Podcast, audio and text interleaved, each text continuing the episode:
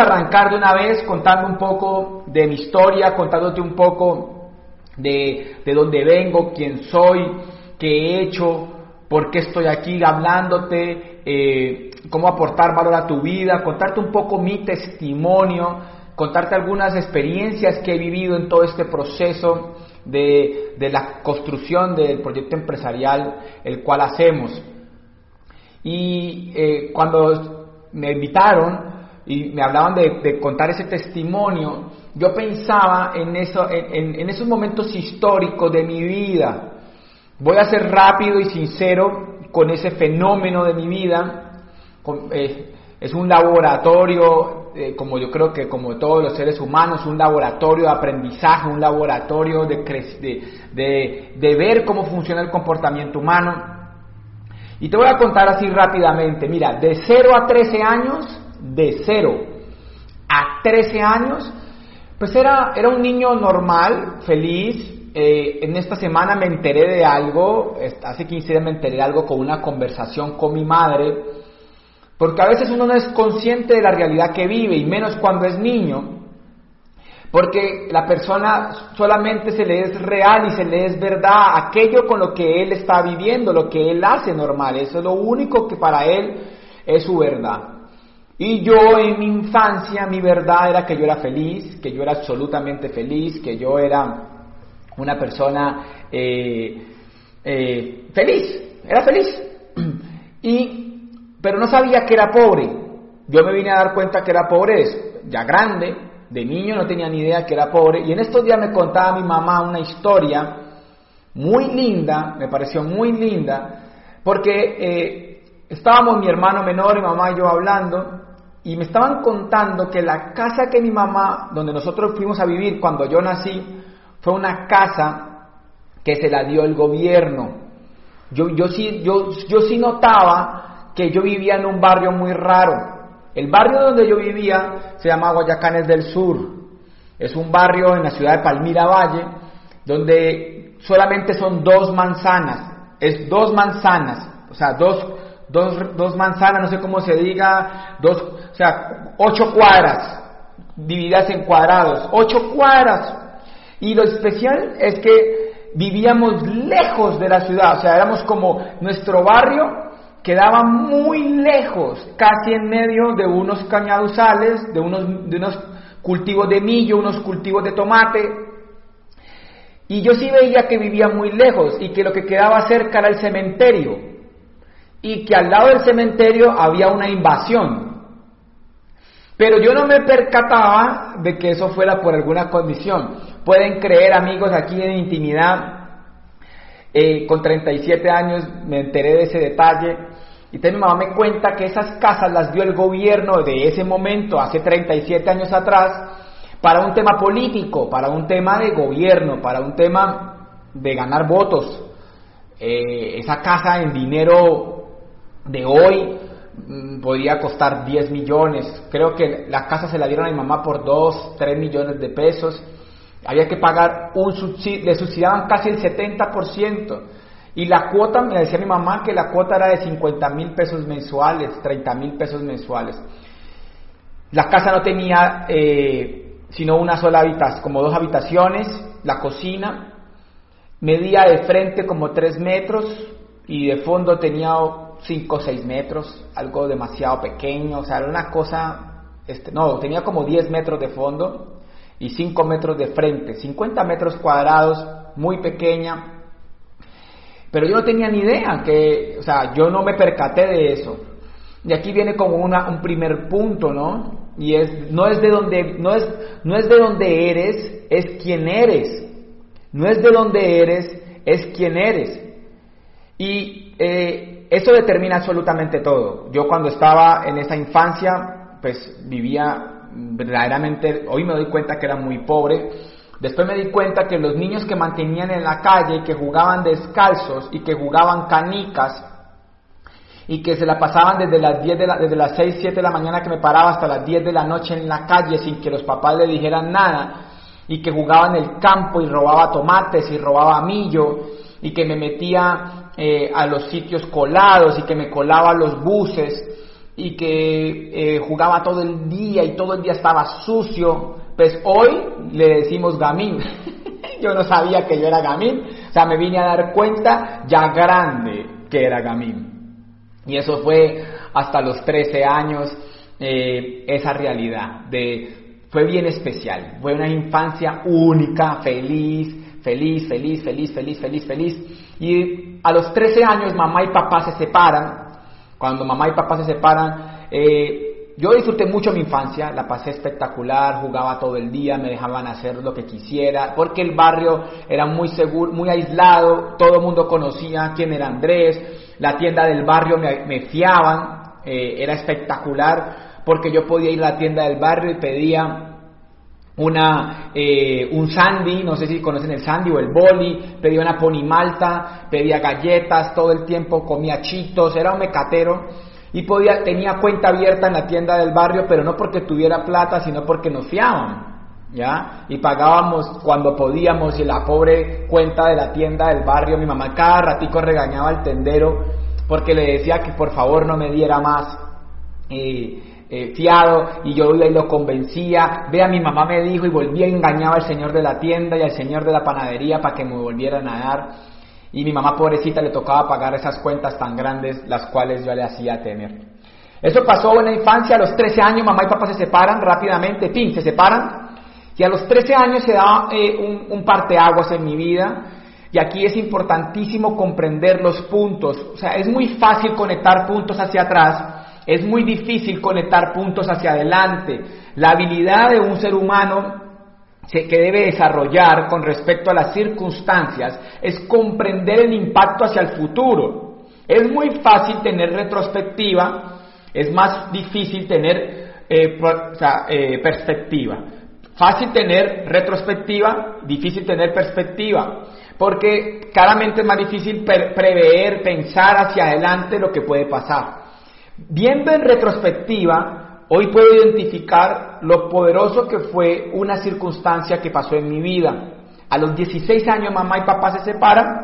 A los 13 años, 13 años, mi mamá decide emprender con muchísima pasión y emprende rápidamente y ese emprendimiento eh, la, la vuelve exitosa temporalmente y más o menos a los eh, 13 años pasa lo siguiente, yo paso de colegio público a colegio privado, paso de colegio eh, privado, de colegio público a colegio privado, y paso de barrio estrato 1, 2 a un barrio estrato 4, 5. O sea, paso de andar en bicicleta andar en camioneta, y ahí se da un fenómeno, y ahí hubo un parteaguas, y a mí esa vida me encantó.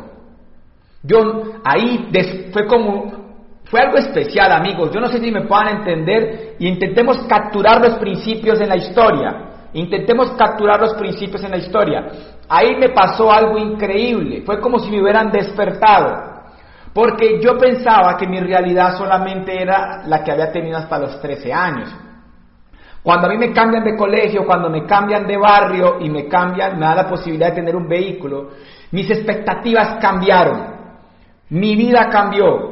Yo dejé de pensar de esa manera tan eh, pobre que no sabía que era pobre y empezaron a haber nuevos anhelos en mi corazón.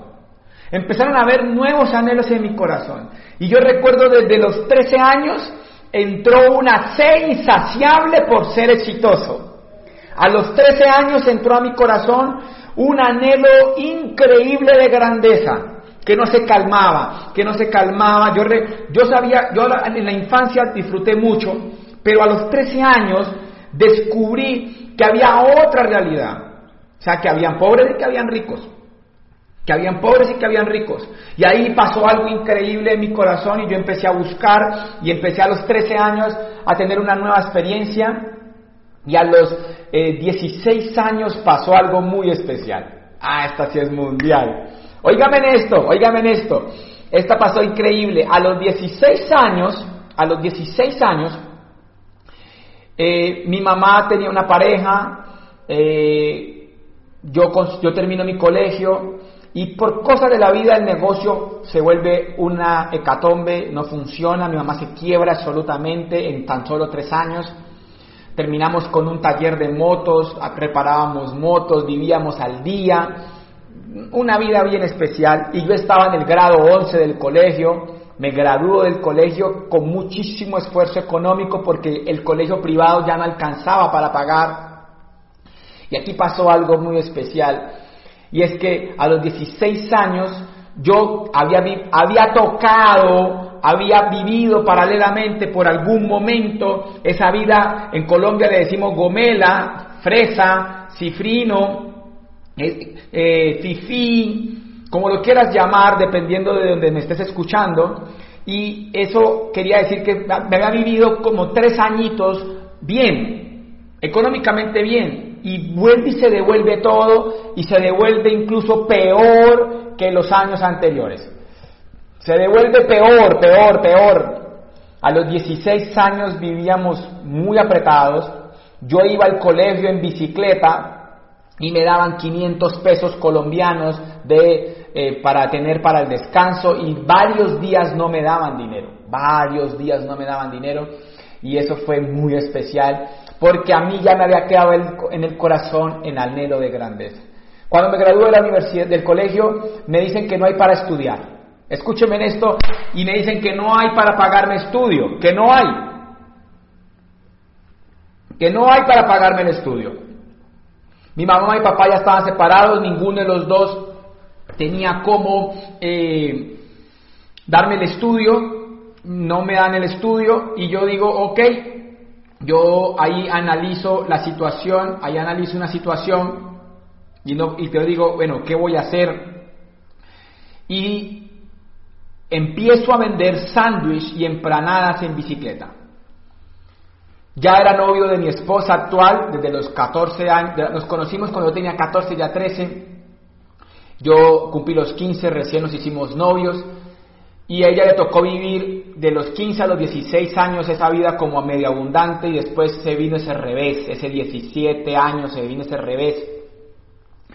Y ahí en ese revés de 16 a 17 años, pues la única forma de estudiar fue emprender. Y empecé a vender sándwich y empanadas en bicicleta sándwich y empanadas en bicicleta. Y me fue bien, logré juntar eh, la mitad del primer semestre, mi abuela me ayudó una parte con el primer semestre, entré a estudiar, me fue bien en la universidad, en el colegio fui algo vago, pero en el segundo semestre ya la gente no me quería comprar, ya la gente dejó de comprarme. Porque eh, pues, yo, yo, innové, yo vendía sándwich, empanadas, después empecé a vender arepas rellenas, después empecé a vender papas aborrajadas. Y, yo no sé si tú me puedas entender lo que estoy diciendo. Yo no sé si me puedas entender lo que estoy diciendo. Casi todos vemos la punta del iceberg del éxito, pero yo estaba forjando mi carácter empresarial desde niño. Yo estaba forjando mi carácter empresarial desde niño. Y entonces la gente ve la, la punta del iceberg, pero no sabe de dónde viene el proceso. Entonces yo ahí ya vendía, yo ya había aprendido ahí a dar el plan. Yo ahí ya había aprendido a mover volumen, porque yo ya llegaba y a los 16, 17 años me iba a los bancos y llegaba y hablaba con la jefe del banco y le pedía que me dejara vender. Hoy me doy cuenta que era muy pobre porque eso lo hace la gente que tiene problemas económicos. O sea, yo era el típico pelado muchacho que salía a la calle a vender. Yo me iba en una bicicleta que me vendió mi novia, hoy mi esposa, una bicicleta que me la vendió en 30 mil pesos, en 60 mil pesos, me la han cobrado como 30 veces, todavía mi suegra a veces me la cobra. Esa bicicleta mi, mi esposa me la prestó por un tiempo, era prestada pero yo nunca la devolví. La bicicleta era un chiste, amigos, porque la bicicleta era de mujer y tenía la barra doblada. O sea, se sabía que era de mujer porque la barra no iba derecha, sino doblada, y era lila, entonces la tuve que pintar de negro y de gris. Cuando la pinté, pues se dieron cuenta que, mejor dicho, me la había robado, entonces ahí cuando me la cobraron, porque si no, no me la habían cobrado. Y empiezo yo en la bicicleta a vender comida. Pero resulta que pasó un fenómeno espectacular, más bonito aún. Mi mamá, eh, cada vez peor económicamente, ya las comidas, ya se veía la crisis, yo recuerdo esa Navidad, amigos, aquí quiero abrir mi corazón. Nunca había contado esta historia con tantos detalles. Y quiero contarte con detalles para que entiendas el anhelo de André Londoño y la pasión de dónde viene. ¿De dónde viene esa pasión tan desbordadora de André Londoño? Mira, a los 16 años, 17 años, pasó un fenómeno bien especial. Llegó Navidad. Y esa Navidad somos, éramos tres hermanos, somos tres hermanos, uno mayor, yo soy del medio y uno menor. Y eh, mi hermano mayor estaba con su novia, ya estaba casi a punto de casarse, ya vivía con ella. El, mi hermano menor vivía conmigo y mi mamá. Y teníamos una prima que vivía con nosotros también. Y mamá tenía su novio. Y ese diciembre fue tan pobre que yo recuerdo que el 31 de diciembre la cena fue café en leche con pan y huevo. Y mi mamá nos dijo a las 8 de la noche, les tengo una propuesta. Les tengo una propuesta. Nos va a tocar dividirnos hoy. Y nos va a tocar no estar juntos. Porque es 31 de diciembre porque no hay ni para comer. ¿Qué les parece si cada uno se va como para, yo me voy, o sea, yo me voy con Esteban para donde tal persona que allá va a haber comida y va a haber fiesta y Andrés se va para donde Caterine? Tenía yo 17 años y eso marcó muchísimo mi corazón, porque no es nada divertido que tu familia se tenga que separar porque no había ese día para disfrutar la Navidad. Yo recuerdo ese día y ahí fueron esos puntos marcados. ¿Sabe? Les quiero ayudar en algo. Y aquí les voy a regalar un principio. Tus peores momentos son tus mejores momentos. Tus peores momentos son los mejores momentos de un ser humano. Para la mente son despreciados, son rechazados, pero para el espíritu humano son incluso esas piezas que engalanan tu corazón y te dan la fortaleza y te dan la determinación para luego tener el carácter, la berraquera, la pasión, la disciplina para construir una vida diferente. Ahí, ahí es donde se construye el carácter, donde se forja la templanza, donde se transforma la mentalidad. Todo ser humano tiene la libre albedrío y puede decidir cosas diferentes. Ahí se estaba marcando en mi corazón ese anhelo de ser millonario ese anhelo de ser millonario, porque yo no quiero ganar dinero ni sobrevivir. Yo estoy luchando para ser millonario, porque eso marcó mi corazón. Porque yo no quiero vivir navidades de café con leche, con pan y huevo. Yo recuerdo haber tenido que en esa Navidad haber entregado 200 cartas en mi ciudad, en bicicleta, me quedó el rabo pelado para ganarme 20 mil pesos que me pagaron para comprarme una camiseta pa primo amarilla horrible para estrenar el 31 de diciembre porque estaba todavía con la enfermedad mental del estatus social de cumplir los estereotipos de la sociedad, de encajar en una Navidad donde la gente estrena en un país latinoamericano como Colombia, donde la gente todavía no despierta, que todavía se viste para que el otro lo vea. Y yo en ese momento, en ese momento, recuerdo eso haberme marcado el corazón. Yo entregué esas 200 cartas, era de un instituto de inglés, yo las entregué con mucha pasión. Duré una semana entregándolas para comprarme un pantalón, un jeansito, unos zapaticos muy baratos, típico de centro de rebusque, del hueco de Medellín, bien rebuscado. De 10 mil, 16 mil pesos costó la camiseta, 20 mil pesos costaron los zapatos y 30 mil pesos el jean. Yo recuerdo ese diciembre. Yo lo recuerdo porque quedó marcado en mi corazón y yo decía, esto no es la vida que yo quiero. Esta no es la vida que yo quiero. Yo recuerdo ese diciembre con absoluta pasión. Me mueve, me conmueve, porque fueron esos puntos que fueron marcando mi vida, esos puntos que hacen quien soy hoy. Mi peor momento se fueron convirtiendo en mis mejores momentos. Pero la cosa no se ponía mejor, no se ponía mejor, o sea, la cosa venía peor. Mi mamá, el novio, lo determina, le es infiel. Mi mamá cae en una depresión. En ese momento todo el mundo se podía ir para España con cartas, no había documentación. Mi mamá eh, decide irse para España. Mi mamá decide irse para España porque eh, eh, pues era la forma que todos nosotros conocemos de resolver el tema financiero.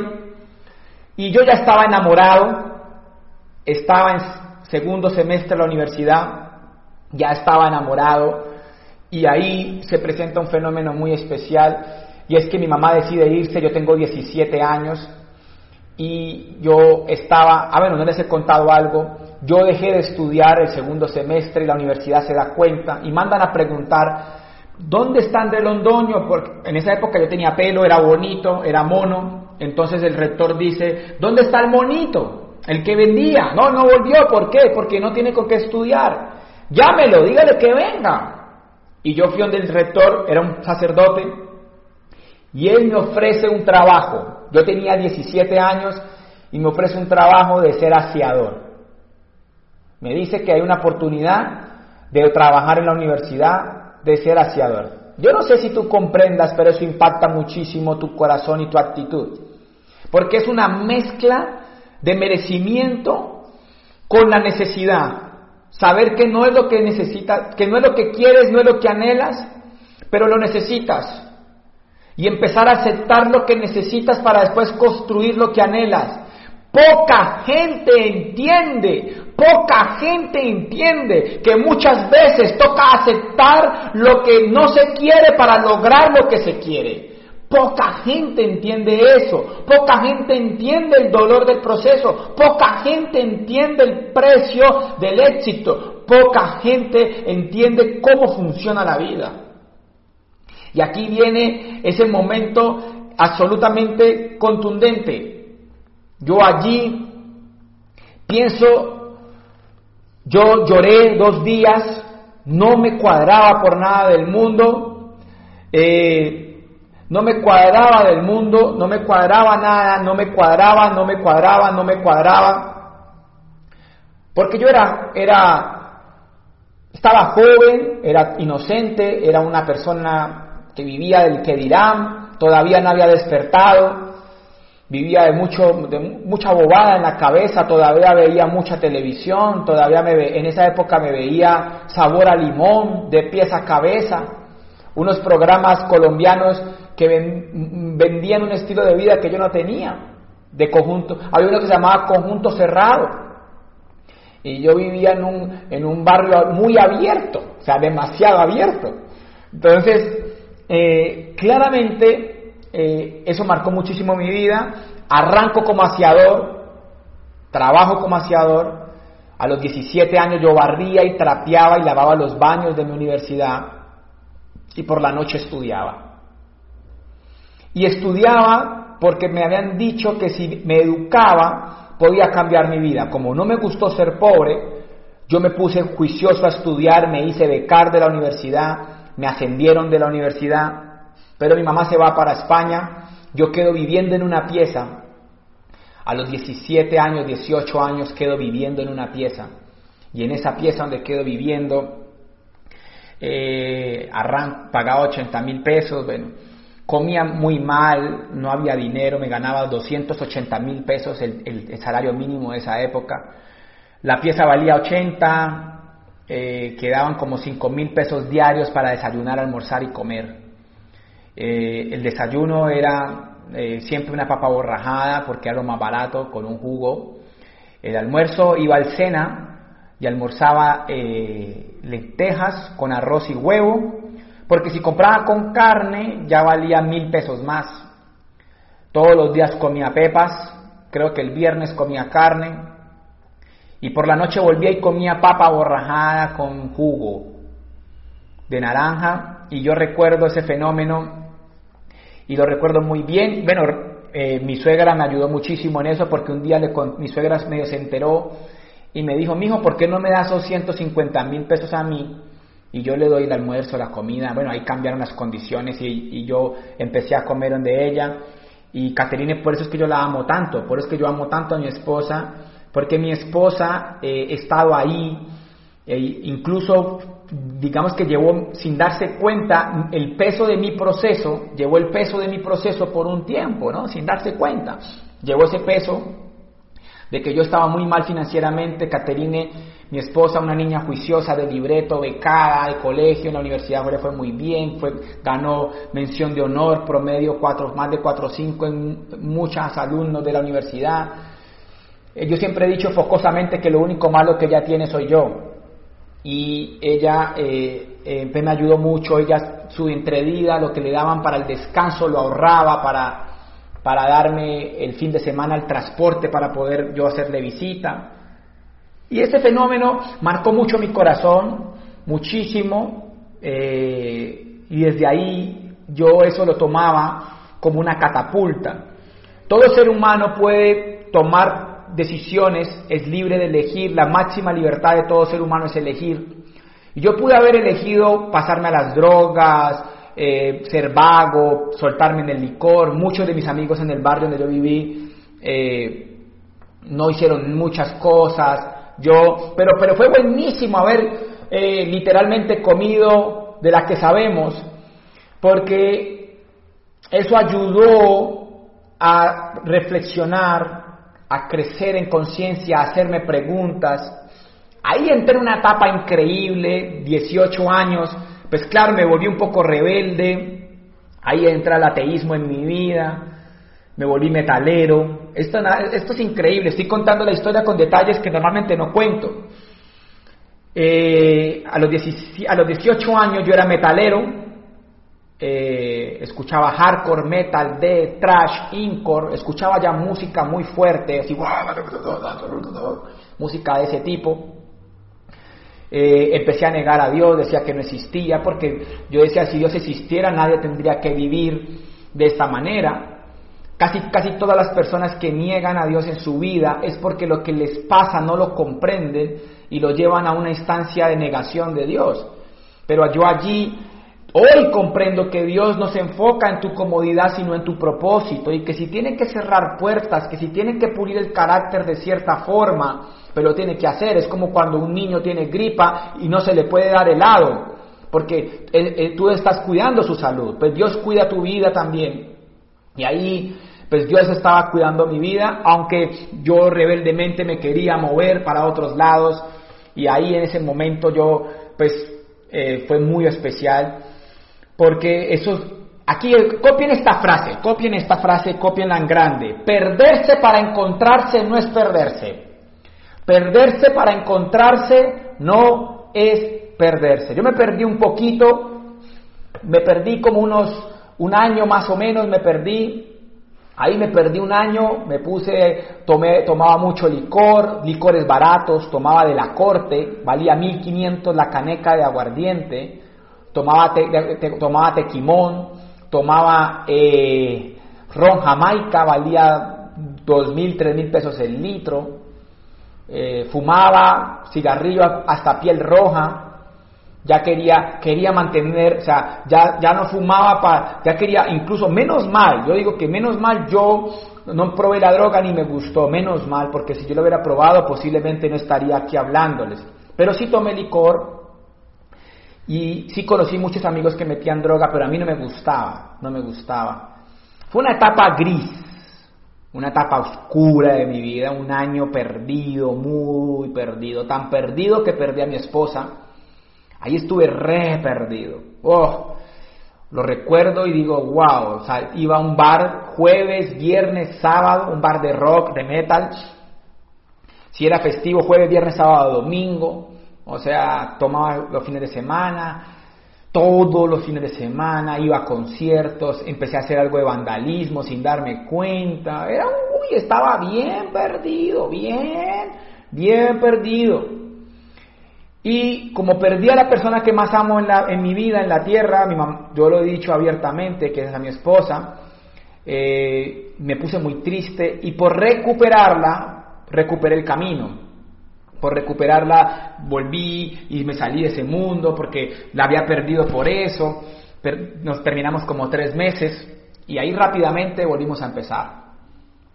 Todo ese punto histórico es importante porque siempre hablamos de Andrés Londoño, escritor, conferencista, administrador de empresas, especialista en marketing de la Universidad Javeriana, especialista en retail de la Universidad de los Andes, especialista en alta gerencia de la Universidad de AFI, diplomado en gerencia comercial de la Universidad Javeriana, más de cinco congresos internacionales, congresos de cantidad de cosas de desarrollo personal, conferencias, docente de Universidad del Valle, dueño de franquicias, dueño de 10 franquicias, hizo un concierto. Se habla del éxito, pero no se habla de lo que forjó ese éxito. Y lo que forjó ese éxito fue haber decidido sobre una circunstancia de una forma diferente. Este, esto es normal. Yo cuento una historia que está en el libro Controla tu destino de Anthony Robbins, donde Anthony Robbins explica, cuenta una historia de unos hermanitos de 11 y 13 años que sus padres mueren eh, quedan huérfanos, el papá era alcohólico, asesino, había eh, violado, una persona muy compleja, y los entrevistan a ellos 20, 30 años después, 30 años después, y el menor se hace exitoso y el mayor está en la cárcel. Y al mayor le preguntan, un medio se entera de esta historia, un medio televisivo, un medio de, de comunicación, y les hace una entrevista a los dos sin que se den cuenta y le hace la misma pregunta. Le preguntan al que está en la cárcel por qué cree que su vida está en ese punto, ¿Qué, ¿qué, lo llevó a tener la vida que tiene hoy. Y él dice, mi infancia. Y al, de 11, al que tenía 11 años en ese momento, era ya director ejecutivo, tres hijos, trabajaba por una multinacional, ganaba mucho dinero, era exitoso, pleno y le preguntan, ¿qué cree usted que lo llevó a tener la vida que tiene hoy? Y él dice, la infancia.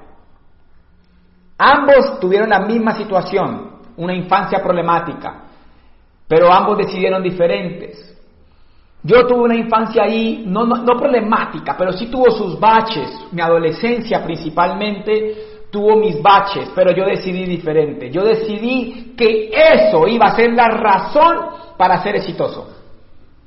Eso iba a ser la razón para ser exitoso. Entonces me encuentro, tomo camino y empiezo a estudiar. Me gradúo de administración de empresas, me gradúo de eh, eh, especialista en marketing, después hago una especialización en retail en la Universidad de los Andes. Yo recuerdo haber entrado a esa universidad, el edificio Santo Domingo, un edificio espectacular, hermoso, no como las universidades que conocemos, y yo iba subiendo las gradas y yo lloraba de emoción de saber que una persona de Palmira Valle estaba estudiando en la primera promoción y primer posgrado de retail en Colombia. Retail es comercio formal, donde se estudian los formatos como Falabella, eh, Walmart, Sara, y estudiaba con los dueños de Acatronis, de, Alcosto, estudiaba con el vicepresidente de, del éxito, estudiaba con la directora de mercado de Encanta, estudiaba con el dueño de Books and Bags, estudiaba con las personas de mayor éxito en Colombia.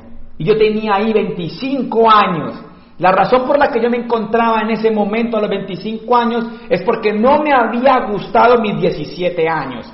Y yo sabía que si seguía así, pero no iba a llegar a ningún lado y me volví muy buen estudiante, empecé a leer, me volví juicioso a los 25 años, empecé a leer hace 12 años con absoluto fervor, de dos, cuatro libros al mes, ya lo he dicho en muchas historias, he leído más de 300 libros, pero quiero que siempre recuperes el punto correcto. Fue el dolor el que me catapultó, no la comodidad. La gente anda buscando comodidad para tener éxito. No, fue el dolor. Fue el proceso, fue el esfuerzo, fue la lucha, fue vivir en una pieza, fue vender sándwiches empanadas en bicicleta, fue lo que hoy yo consideraba negativo, se vuelve una bendición. Eso, eso, y siempre se ha dicho que toda adversidad trae consigo mismo semillas de grandeza, siempre se ha dicho que todo revés trae su lado bueno, siempre se ha dicho que todas las cosas son perfectas para quien tiene los ojos en el lugar correcto, para quien tiene el corazón dispuesto para comprender para qué suceden las cosas, para quien esté el corazón dispuesto para ver lo que no se ve con la mente, para quien tiene el corazón dispuesto para ver lo que hoy no puedes ver. La fe es la capacidad de ver el futuro sin la lógica de la mente, sino con la lógica del espíritu. Esa capacidad de ver que tu vida va a ser mejor. Y yo tenía esa fe, yo tenía esa fe en mi corazón. Yo decía, yo voy a ser exitoso, yo voy a ser exitoso, yo voy a ser exitoso, yo voy a ser exitoso, yo voy a ser exitoso. Y nunca lo he dejado de decir. Voy a ser exitoso, voy a ser millonario, voy a ser exitoso, voy a ser millonario, voy a ser exitoso, voy a ser millonario. Y lo estoy absolutamente seguro. Ya soy exitoso, voy a ser millonario. Estoy absolutamente seguro de eso.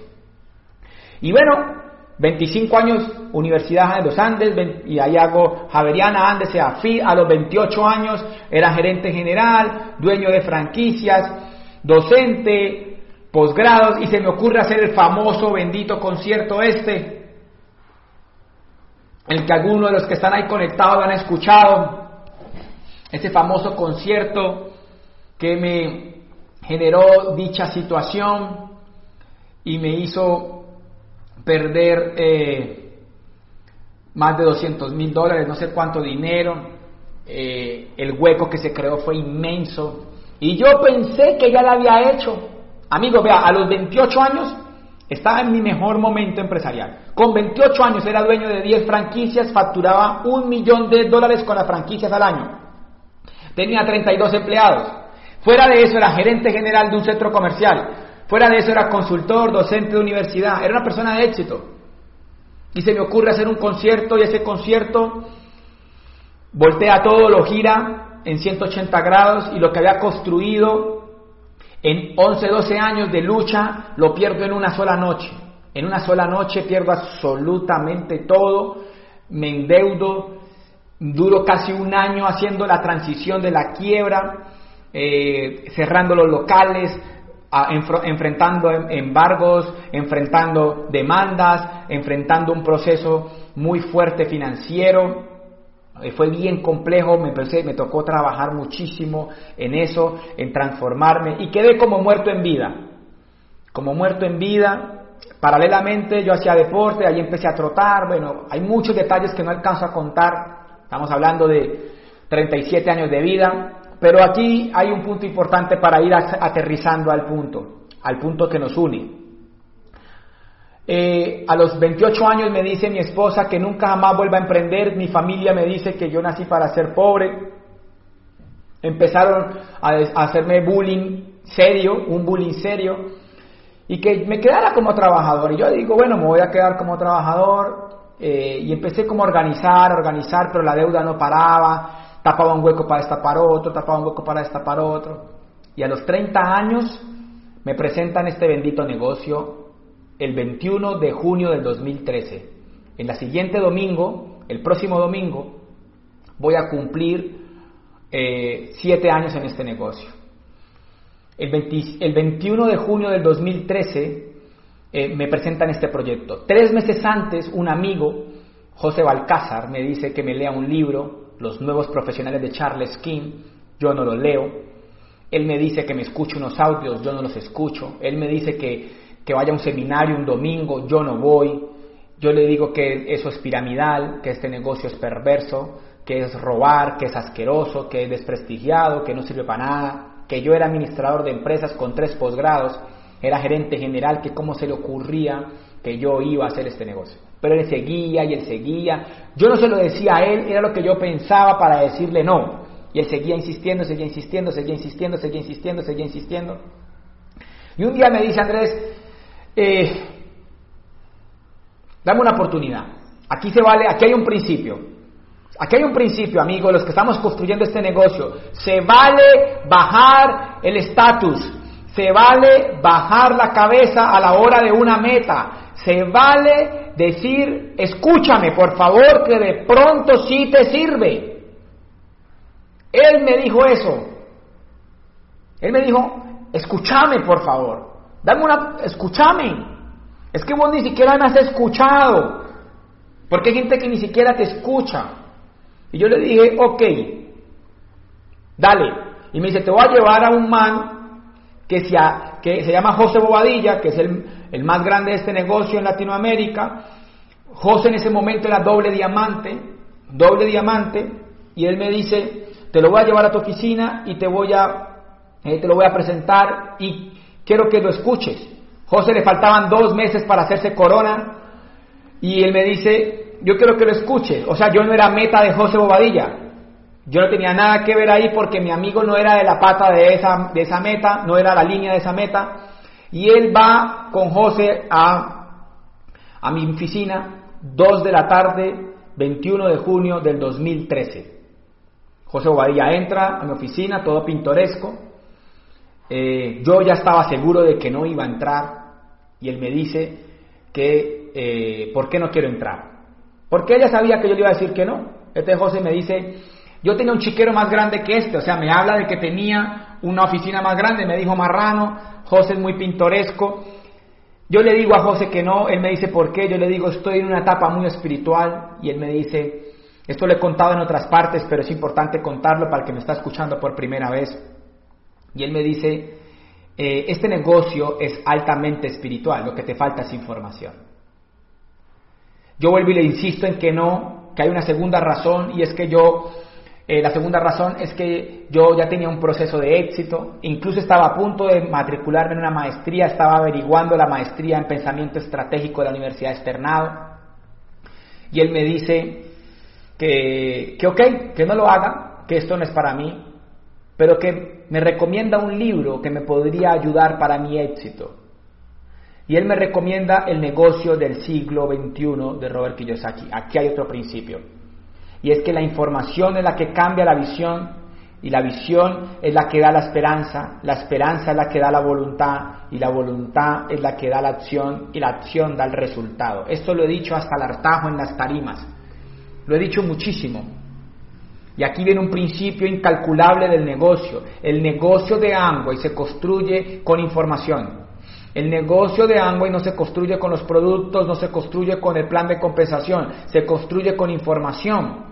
Porque la gente primero tiene que ver el futuro, la visión de lo que les puede pasar y después debe entender si hay productos, si hay plan de compensación. Porque yo ni siquiera quería dejar ver nada. Si me hubieran mostrado un producto en la primera etapa, yo ni siquiera lo volteo a mirar. Son etapas, son etapas. Y entonces ahí él me da ese libro y ese libro a mí me impactó. Y quiero confesarles algo. Con ese libro yo construí mi negocio. De cero a diamante, solo promoví ese libro. A todo el que auspiciaba le, daba el libro, se lo conseguía, se lo ayudaba a conseguir, me compraba cajas de ese libro y era el libro que yo daba porque fue el que a mí me impactó. Ah, aquí viene un punto. Andrés, ¿tiene que ser ese libro? No. Lo que a ti te impactó, lo que a ti te hizo clic. Y a mí fue ese libro. Y yo me leí siete libros de Kiyosaki ese mes, porque nunca había leído Kiyosaki. Claro, en la Universidad Javeriana, Andes y AFI nunca van a promover Kiyosaki porque lo primero que dice Kiyosaki en todos sus libros es que la universidad no sirve para nada. Entonces nunca van a decirte que leas Kiyosaki. Entonces yo me leí Kiyosaki, desperté financieramente, cuando yo leo Kiyosaki ya me había leído 100 libros, 100 libros, entonces yo ya tenía el coco. Entonces cuando la gente me dice, Andrés, pero vos corriste muchísimo en el negocio. No, papi, yo ya había corrido afuera. No, amigo, yo ya había corrido afuera. Yo ya me había leído 100 libros, ya tenía 7 quiebras, ya tenía 3 posgrados, ya era gerente general, ya era dueño de 10 franquicias, ya había vivido en una pieza, ya había vendido sándwiches y empanadas en bicicleta, porque hay jóvenes que entran de 20 años a este negocio y quieren que ya. No, proceso. Ah, Andrés, ¿se puede? Sí. Hay jóvenes de 20 años, de 21 años haciéndose esmeraldas, diamantes, en Latinoamérica, de 25, en Argentina estamos viendo fenómenos con eso. Y tú lo puedes hacer. No es que tu proceso se vuelva tu excusa, pero es importante contextualizar. Y ahí arranco yo apasionadamente y aquí viene la mayor barrera que tuve en el negocio. Yo era empresario, no líder. Y el negocio de Amway se construye con liderazgo, no empresarialmente. Es raro. ¿Hay que ser empresario para hacer Amway? No necesariamente.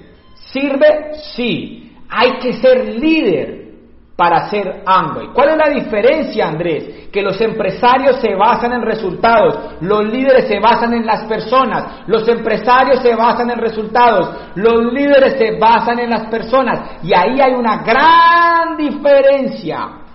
No es lo mismo, porque cuando yo pongo los resultados en primer lugar, puedo llevarme las personas por delante.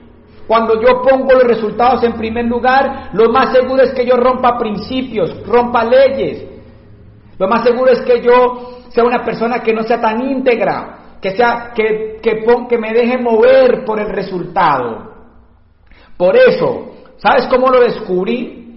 Te voy a confesar algo, porque yo entré a este negocio y me hice 12% el primer mes, me compré 2.000 puntos personales, porque quería probar todos los productos, porque el sentido común mío me decía que lo podía hacer, porque yo era dueño de franquicias y una franquicia me pedía 100 millones, pues dalo, 2.000 puntos eran 6 millones, 6 millones contra 100 millones, pues es mucha la diferencia. Entonces para mí no me hizo ningún problema comprarlos. El problema era que era muy empresario y el siguiente mes le enseñé a 5 a hacer lo mismo y califiqué a plata. ¿Fácil? Así llegué a plata yo.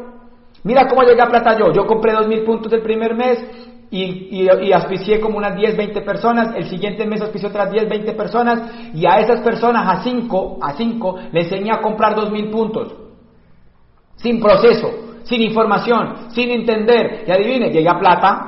El segundo mes volví y hice lo mismo.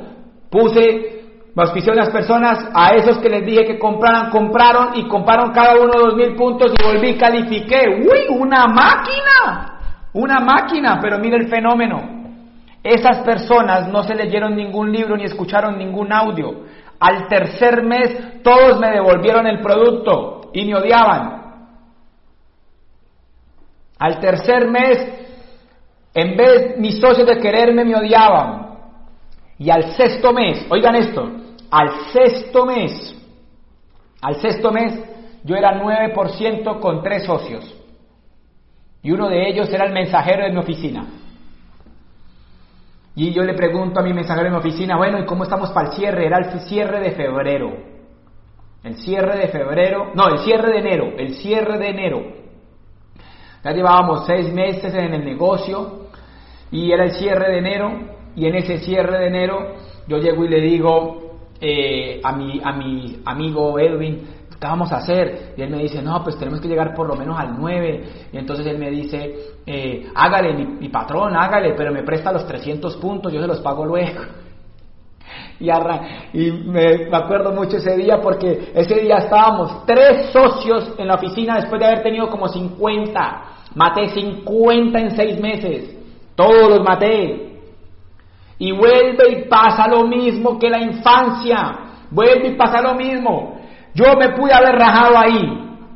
Porque la gente cree que el resultado depende de Angway y no de, las, no de ti. Y yo allí entré en frustración. Lloré. Lloré como nunca había llorado. Porque yo dije, increíble el Andrés Londoño que ni siquiera un pinche negocio como este de vender jabones no hayas podido hacerlo. Yo lloré mucho ese día porque yo trabajaba de sol a sol. Jerónimo ya había nacido.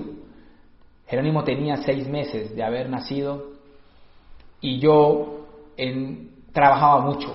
Me levantaba a las cuatro de la mañana, me acostaba a las doce de la noche, dormía cuatro horas.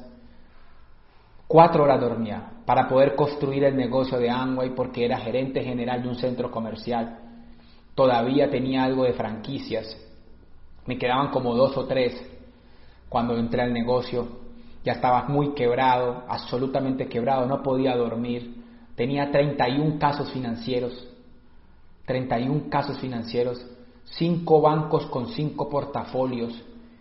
Tenía más de no sé cuántas tarjetas de crédito, más de 140 millones de tarjetas de crédito, estaba hundido en un estrés, no dormía nada, trabajaba mucho y yo veía a mi hijo crecer y yo veía que no podía dedicarle tiempo yo decía voy a fallar. No hay, o sea, yo me ganaba en ese momento nos ganábamos como, como 10, 12 millones en ese momento y nos gastábamos 15, 16, nunca nos alcanzaba. nunca. Nos tuvimos que ir a vivir de los suegros, eh, empezar de cero, vender una casa a mi mamá. Fue un punto bien interesante. Otra vez la inflexión, otra vez el dolor. Óigame en esto, amigos. Que hayas tenido un proceso de dolor no quiere decir que no vayas a volver a tener otro. Siempre, siempre cuando vas a crecer, siempre cuando vas a crecer te va a doler. El cambio duele, crecer duele, transformar duele.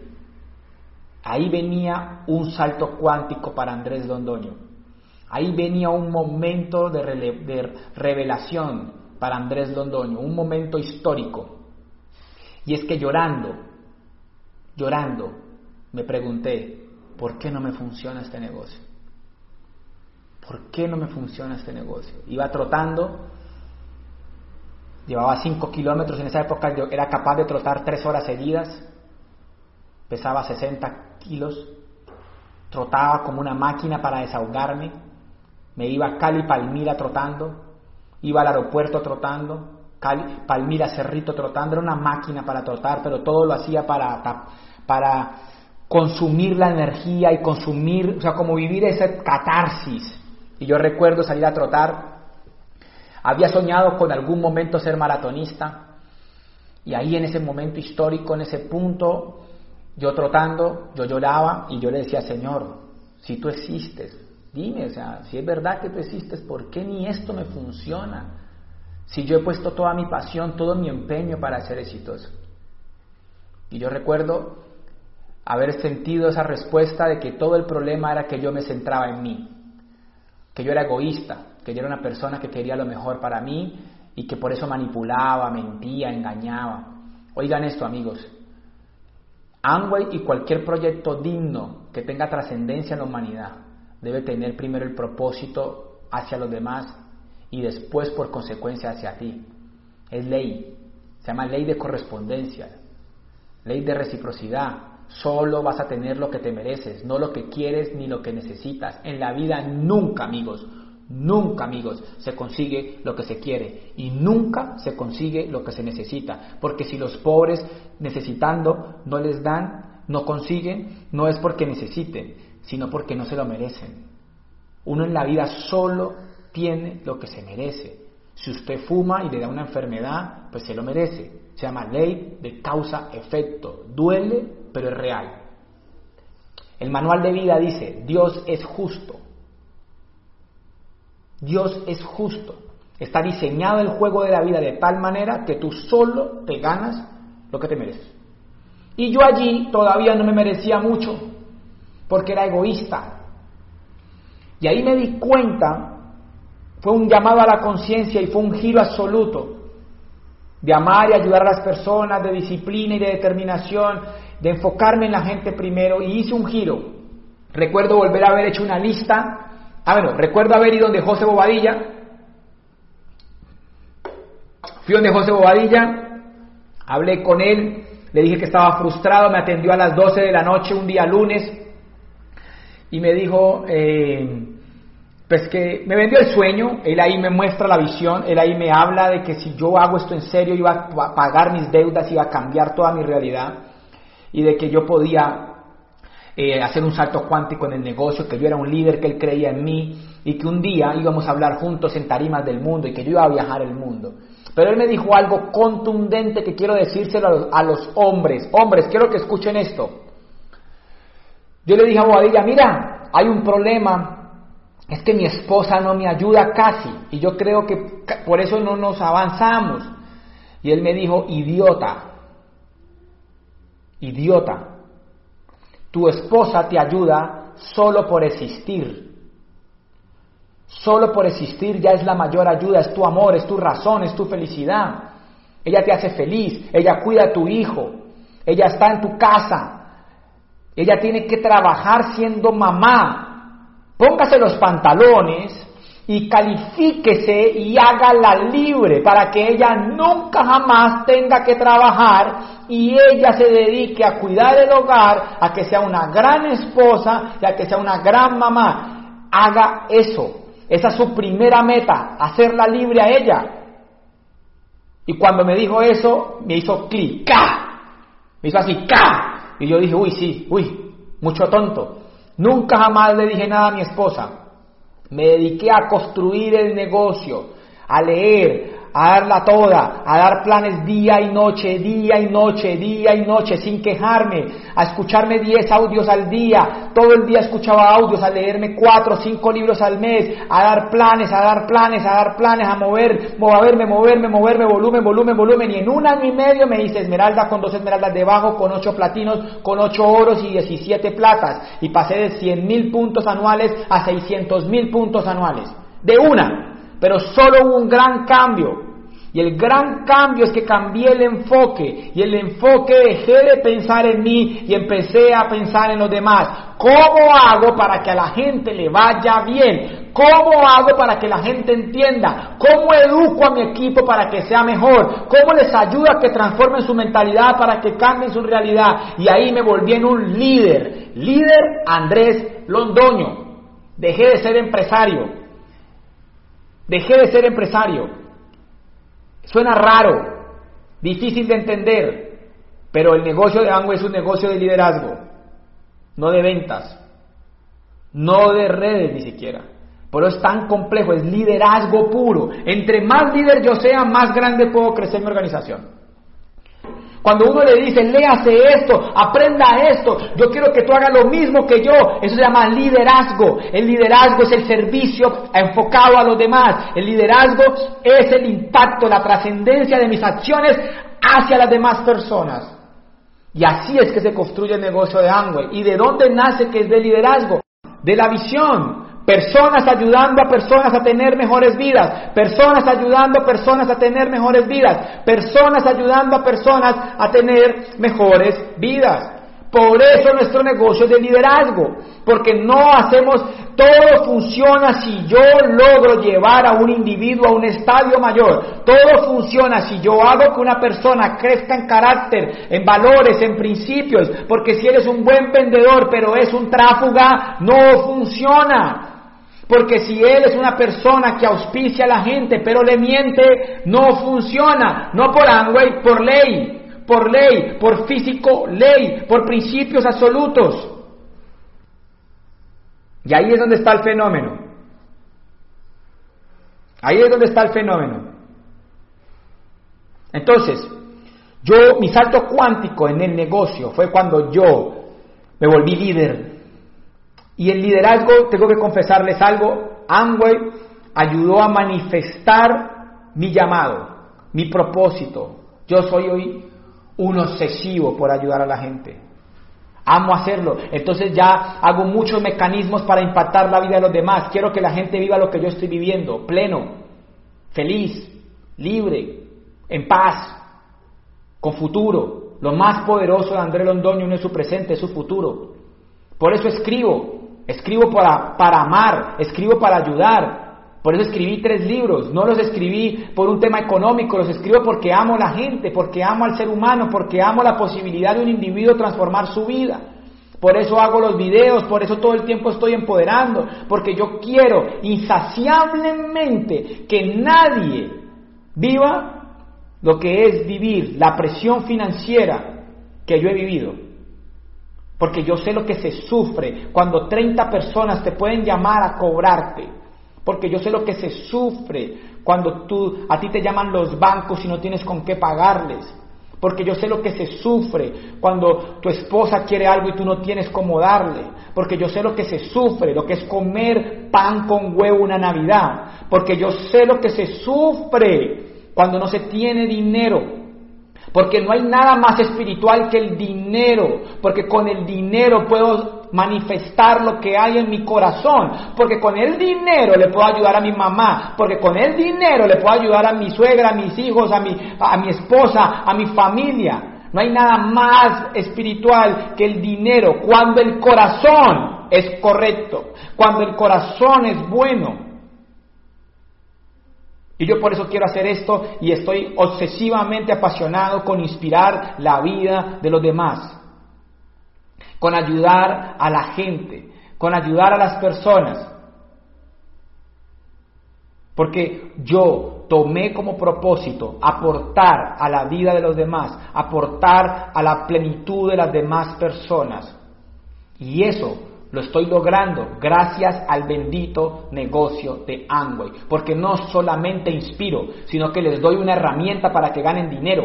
Porque no solamente les hablo bonito, sino que les entrego una herramienta para que puedan ganar dinero extra. No solamente inspiro, sino ayudo a la gente, les doy herramientas, les entrego un vehículo real con el que yo transformé mi vida. Y eso es lo mismo que tú puedes hacer. Después de ese momento histórico, llegamos a Diamante. Con Diamante han llegado más viajes, 40 viajes al año. Con ese fenómeno se dio la posibilidad de impactar vidas, se manifestó el tiempo. ¿Sabes por qué amo Amway? Porque si yo me hubiera quedado en esa oficina, yo no hubiera podido escribir. ¿Usted se imagina quién escribe en una oficina? Nunca. ¿Cuándo ha visto el libro de un empleado? ¿Cuándo ha visto el libro de un gerente, de una persona que trabaja en una empresa? Lo escriben después de que renuncian. ¿Cuándo iba a tener semejante inspiración si cuando todo lo que hacía ese trabajo era robarme toda mi pasión enfocada en el propósito de otro? Ah, ser empleado no es malo, siempre y cuando tú estés seguro que es el propósito tuyo. Lo que está mal es vivir a través del propósito de otro, porque somos seres únicos y nunca podrás vivir a través del propósito de otro. No hay nada que robe más la paz de un individuo que vivir sin cumplir su propósito. El mejor termómetro de la vida de un ser humano que está cumpliendo su propósito es ser pleno. Amigos, el negocio de Ango es el mejor vehículo económico, el único modelo que yo he podido ver que permite que un ser humano que las condiciones estaban en el peor punto. He visto historias peores que las mías, personas que eran ciegas o que son ciegas, personas pobres, personas analfabetas, personas que no tienen condiciones económicas, personas que no tenían ningún tipo de esperanza, personas que eran recicladores, personas que estaban en condiciones absolutamente adversas y con este proyecto han transformado su vida. Ah, pero también he visto personas millonarias, exitosas, directores técnicos de fútbol, médicos, que a través de este proyecto también han transformado su vida desde otra dimensión, desde lo emocional, desde lo espiritual, desde el propósito. No solamente desde lo económico, ahí es cuando descubrimos que nuestro modelo transforma lo emocional y transforma lo económico. Abracen esta oportunidad con fervor, amigos. Abracen esta oportunidad con toda la pasión. Abrácenla como si no hubiera un mañana. Es absolutamente real, ética, posible, legal, escalable, duplicable, exponencial, ilimitada. Es una oportunidad brillante, profunda. Hacemos acciones básicas todos los días pero con intenciones profundas. Todos los días construimos este negocio con acciones tan sencillas como mover un producto, promoverlo, promover un evento, dar un plan, educarse un poco, pero eso tiene tanta trascendencia porque la trascendencia de estas acciones tan sencillas como consumir, comercializar y conectar gente a este modelo impactan en la posibilidad de tener una vida llena de plenitud, de abundancia, de prosperidad, de valores, de principios, y en, al final entregarte casi todo lo que anhelabas en tu vida. Así que amigos, he abierto mi corazón para contarles mi testimonio de, de dónde vengo, por qué he hecho lo que he hecho y para dónde voy. Nos vemos en cinco años, absolutamente millonario, exitoso, con un negocio gigante, con un impacto increíble, con miles y miles y miles de personas impactadas. Ojalá tú también te unas a ese movimiento millonario, exitoso, pero también espiritual, profundo, con un amor profundo por Dios. Dios los bendiga amigos, los quiero muchísimo. Chao.